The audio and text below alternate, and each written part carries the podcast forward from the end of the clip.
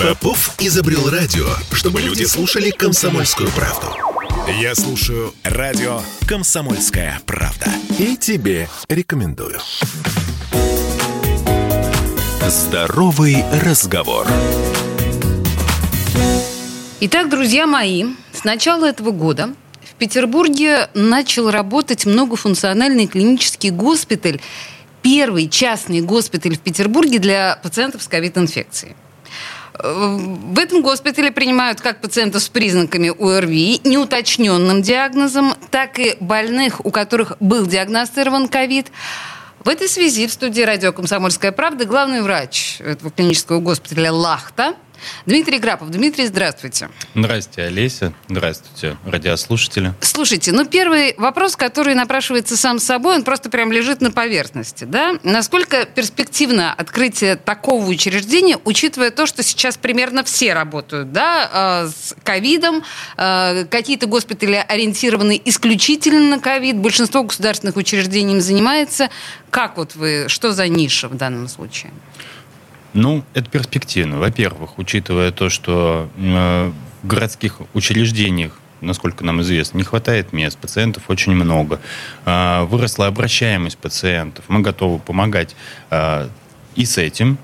Э, и второй вопрос, это, конечно, то, что у нас э, мы не делим пациентов, чем мы отличаемся, собственно, от города. Да? Это тем, что мы оказываем не только помощь, но и услугу одновременно. Объясните, в чем разница? Или как это сочетается? Ну, это давнишние перипетии э, между медицинским сообществом и пациентами на предмет того, что пациенты считают, что медицина – это сфера услуг, а врачи считают, что это медицинская помощь. Вот. Так. Хотя на самом деле вопрос. медицинская помощь, медицинская помощь – это медицинская помощь, а медицинская услуга – это и есть медицинская услуга, это бант так сказать, и обертка лечебного учреждения. Мы не только пациенты ориентированы, мы и клиенты ориентированы. То есть э, пациент получит не только квалифицированную медицинскую помощь, но он получит и должный уход, и отношение медицинского персонала по отношению к себе.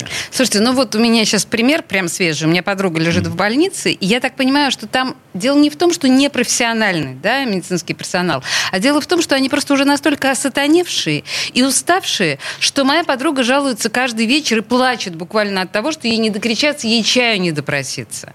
Вот в данном случае, я так понимаю, вы должны выгодным образом отличаться от городских учреждений. Да, в этом и различие, что медицинская помощь оказывается квалифицирована да, там. Но вот медицинская услуга там несколько хромает. Вот мы э, как раз-таки чай у нас допросишься. Даже не надо просить, его будут приносить.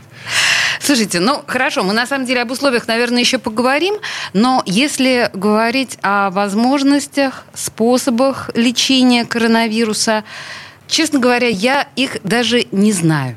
То есть а, есть ощущение, что как там простуду или грипп коронавирус лечить нечем, его нужно только пережить. Или я заблуждаюсь? Ну, не совсем так. Во-первых, ковид нас научил тому, что все требует профилактики. Не нужно дожидаться осложнений. А, смысл в следующем, что наша иммунная система начинает бунтовать, в рамках чего поражаются легкие. Вот э, препаратов, которые нацелены на то, чтобы э, излечить, так сказать, легкие, угу. их нет. У нас есть препараты в нашем арсенале, медицинском имеется в виду, у всех врачей, которые предотвращают это э, поражение легких, которые блокируют статиновый шторм. Это биологически активные препараты, уже много кому известные. А, но также мы имеем еще и препараты на сегодняшний день. Это моноклональные антитела. Многим этот препарат э, известен как э, коктейль Трампа. Это два препарата. С этими названиями не буду пугать никого. А, трудновыговариваемые. Вот этот препарат, он вводится на ранних этапах заболевания. И он нацелен на профилактику осложнений ковида. Вводится до седьмого дня, при отсутствии поражения легких или при минимальном поражении легких. Мы видим колоссальные хорошие результаты на предмет того, что пациенты перестают болеть. Простите, можно я уточню? Да. Коктейль Трампа – это тот самый коктейль, который в свое время поставил Дональда Трампа на ноги буквально за два дня, когда он объявил Америке, что он заболел ковидом, а потом мы все увидели его бодрым и свежим, да? Да, да, да. Там два препарата. Потрясающе. Слушайте, мы не очень даже верили в то, что есть такое, а вот он, оказывается, оказывается, есть, реально существует и есть в доступе для пациентов госпиталя Лахта. А, так, хорошо. Какую помощь получают пациенты, обратившиеся в ваш госпиталь? Она по каким-то стандартам оказывается, да? Или пациентам предлагается более широкий выбор диагностических процедур? Как это происходит? Ну, а, мы, конечно, не отходим от рекомендаций, прописанных Минздравом. А, мы имеем возможность введения препаратов на более ранних этапах. Как я говорил, главная профилактика. Главное не довести до того, что а, легкие поразились до такой степени, что пациент попал в реанимацию. Вот эти возможности по введению данных препаратов у нас есть. И также, опять же, те же самые моноклональные антитела мы имеем в доступе, ну, в отличие от многих клиник.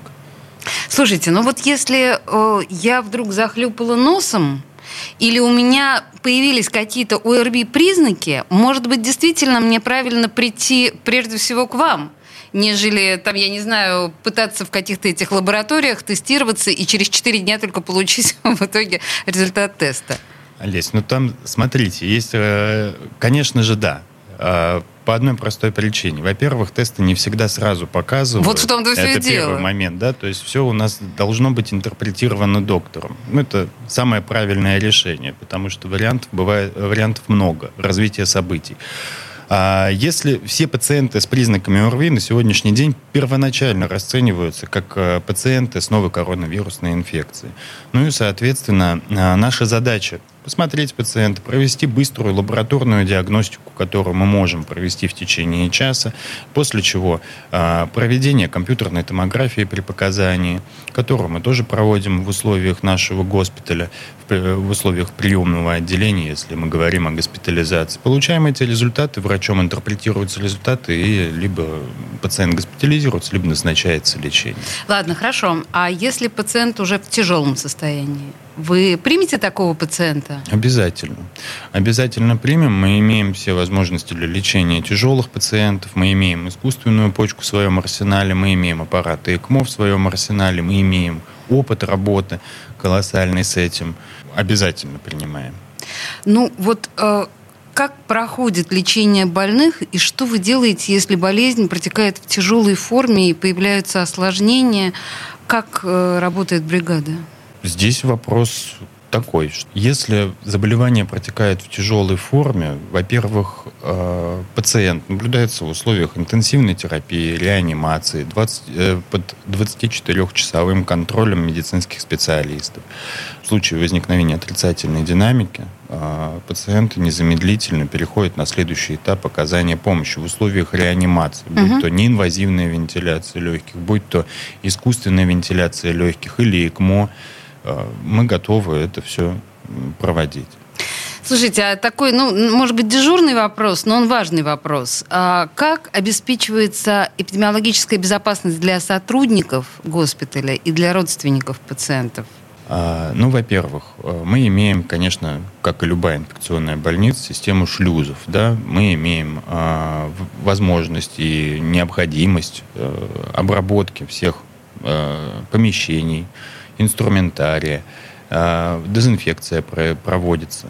Опять же, э, средства индивидуальной защиты у нас в полном комплекте для того, чтобы обезопасить наших сотрудников. Мы стараемся, чтобы врачи находились не в одном помещении. Мы проводим конференции при помощи скайпа, дабы э, меньше контактировали сотрудники потому что это на сегодняшний день проблема. А, проблема в э, городе, в стране, то, что все повально болеют, и сотрудники тоже. А медицинских единиц у нас осталось, так сказать, в стране немного. Немного, да, это действительно ужасно. А, кстати, вы откуда брали ваших медицинских единиц? Госпиталь-то новый, то есть вы набирали персонал.